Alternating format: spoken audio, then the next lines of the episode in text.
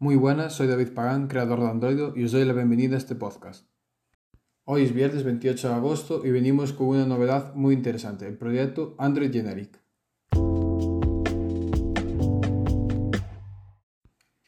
Android es una caja de sorpresas, y cuando pensamos que ya no nos va a sorprender más, ahí viene y nos sorprende. Ahora bien, ¿qué es el proyecto Android Generic? Pues simplemente es que las ROMs personalizadas que veíamos en los smartphones ahora se van a ver en los ordenadores. Sí, eso va a ser posible, que o sea, que va a ser posible de que tu sistema Android con su respectiva capa de personalización sea importado a través de un archivo, un archivo ISO. Su funcionamiento va a ser óptimo, ya que se trata de un sistema de código abierto y cualquier persona que tenga el conocimiento para modificar el código interno puede hacerlo sin problema. El proyecto coge como base el proyecto Treble, como ya comentaba en, el podcast, en, el, en, uno de los podcasts anteriores de cómo funciona el proyecto Treble, podéis escucharlo y después podéis veniros a este podcast para, para eso. Pero bueno, para resumir, eh, parte de un sistema modular en el que el desarrollador va a tener más facilidades para corregir o implementar características a través del código. Ahora mismo tenemos disponibles ya estas ROMs para instalar en, el ordenador. están los de Bliss ROM, Dirty Unicorns, AOSP, que es bastante conocido, yo pienso que de estas es de la más, la más conocida, por, así decirlo. Está Tesla también, Carbon ROM, y en desarrollo tenemos a Tipsy, Lineage OS, que es bastante conocida, eh, Valdium y Pixel Experience para los usuarios de, bueno, de Google Pixel, que, le gusta bastante el, el entorno de, Google Pixel, pues está Pixel Experience. Ahora, además ahora de, de, poder instalar las ROMs directamente en tu ordenador mediante archivos ISO, se de recordar que tenemos herramientas de, como Genimotion, que es un virtualizador para sistemas operativos similar al tiene un funcionamiento muy similar al de VMware o VirtualBox. Ahora, ¿qué pienso yo un poquito de este proyecto? Lo que te digo, acaba de salir hace poco a la luz, es, em, están unos cuantos sistemas ya funcionando y... Eh, ¿Qué pienso un, poquito de esto? Pues yo pienso que Android Generic viene para, para quedarse, eso está claro. Ya que un sistema tan, tan optimizado eh, y también es muy, muy intuitivo como Android siempre es algo que gusta. Además, al partir de un código abierto, como el que comentaba antes, cada uno puede tener su sistema optimizado a su gusto, partiendo de la base del, del proyecto basado en, en, el sistema modular de Treble. Android está en smartphones, está en tablets, en smartwatches, en, en smart TVs, en coches y muchísimos dispositivos de diferentes formas y tamaños. Así que yo creo que con esto podemos decir que al, cuando Android entra en los ordenadores podemos decir que Android es universal. Y claro, no es otro Linux cualquiera, para mí Android es el Linux, el que cualquier persona puede usar y a su vez es libre de ataduras, modificable al gusto de la persona y si no sabe modificarlo, Siempre habrá comunidades, comunidades y desarrolladores que saquen diferentes capas de personalización al gusto de lo que la comunidad pida, porque sí, Android escucha a todos los, a todos los usuarios que se ven representados en las comunidades de desarrolladores. yo también cabe resaltar de que este proyecto nos hacemos muchas preguntas. Por ejemplo, ¿qué será del tema de la compatibilidad? eh, ¿qué será de... Eh, ¿Podré usar estos programas? ¿Los programas acabarán adaptando?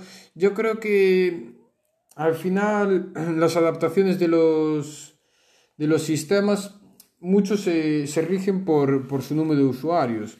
Podemos mirar el caso de, yo que sé, un Debian, que el tema de compatibilidad, imagínate, me quiero poner un apartado que a lo mejor que yo lo toco bastante, tema gaming o lo que sea. Pues, por ejemplo, tú quieres jugar un videojuego y tanto en un Linux como ya sea Debian, Ubuntu, eh, Red Hat, Fedora, cualquier distribución de, Linux, no tienes compatibilidad prácticamente para muy, muy pocos juegos. Después nos vamos a un sistema ya como, bueno, como iOS en, o un, Mac, vamos. Y también nos pasa algo lo mismo en temas de compatibilidad de, lo que digo, esto de videojuegos y de algunos que otros programas no, no es compatible. Donde sí que es muy compatible es Windows, que yo pienso que Windows gana mucho lo primero, por dos cosas. Uno, porque fue el primero en salir y al final tú cuando sacas algo de, de primero, aunque no sea mejor, porque mira lo que digo, aunque no sea mejor que otros, que otros sistemas en lo que viene siendo en optimización, muchas más cosas a, a nivel interno y externo también, pues eh, siempre te llevas una cuota de mercado grande. Entonces, siempre los desarrolladores de programas van a querer darte una compatibilidad al que mayor número de usuarios tenga. No sé si me puedo explicar bien con esto que acabo de decir. Entonces, claro, ahora llegamos al tema de Android, de Android para PC, el, el proyecto Android Generic. Yo pienso dos cosas. La primera, que va, va a variar, va a tener dos cosas muy, muy importantes. La primera con la que puedo ir eh, va a variar mucho de si tiene compatibilidad o no el número de usuarios que tengo. Yo pienso que si tiene muchos usuarios, aparte tiene, tiene varias cosas de mano. Lo primero, que, que Android ya lo que es para smartphones y tal se usa un montón yo creo que yo creo que va a haber gente que se va, va a probarlo, aunque sea, aunque sea probarlo en, en PC.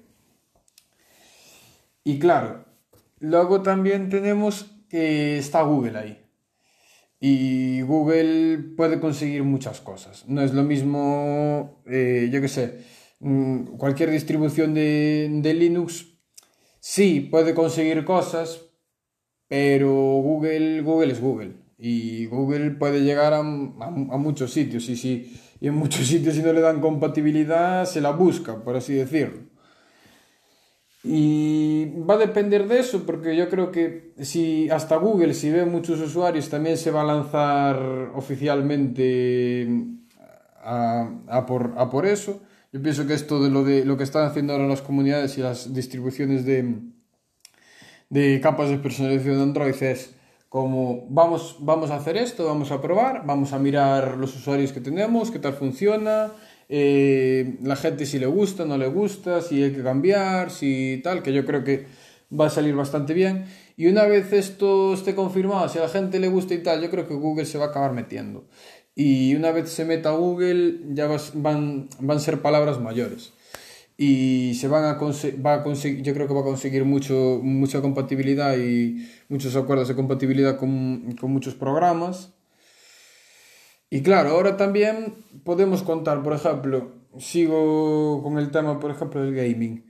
Google, si se mete oficialmente en este proyecto para PCs, tendríamos un sistema operativo, porque claro, Google ahora está Stadia, Stadia, por si alguien no lo sabe, es un sistema, un sistema de que tú te conectas remotamente a cualquier, a un, bueno, un, un servidor, un, es un ordenador, un servidor, y, juegas desde, desde tu casa. El tema es, tú te conectas hoy en día desde un PC para jugar, sí, y te conectas desde ya sea un Linux, puedes conectarte desde un Linux, desde un Mac o desde, desde un ordenador que lleve Windows.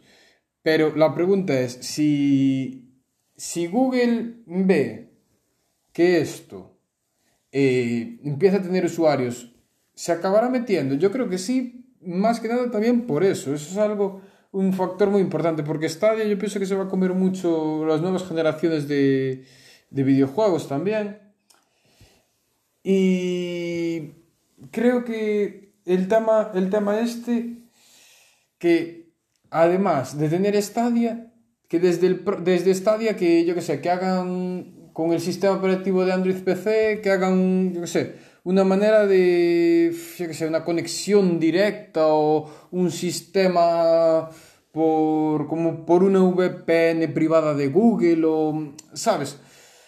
Algo de, al ser las dos cosas de la misma, de la misma marca, al ser Google y Google, como un entorno, por así decirlo, de trabajo, En, en caso de, bueno, de videojuegos, pues, estoy poniendo videojuegos porque es el ejemplo que más se me viene ahora mismo a la cabeza. Y bueno, yo creo que en definitiva, yo voy a recordar ahora, eh, hablando de esto, de Google, Linux y todo esto, una frase histórica de Mark Shuttleworth, que por si alguien no lo sabe es el, el creador de Ubuntu, que decía Linux for Humans.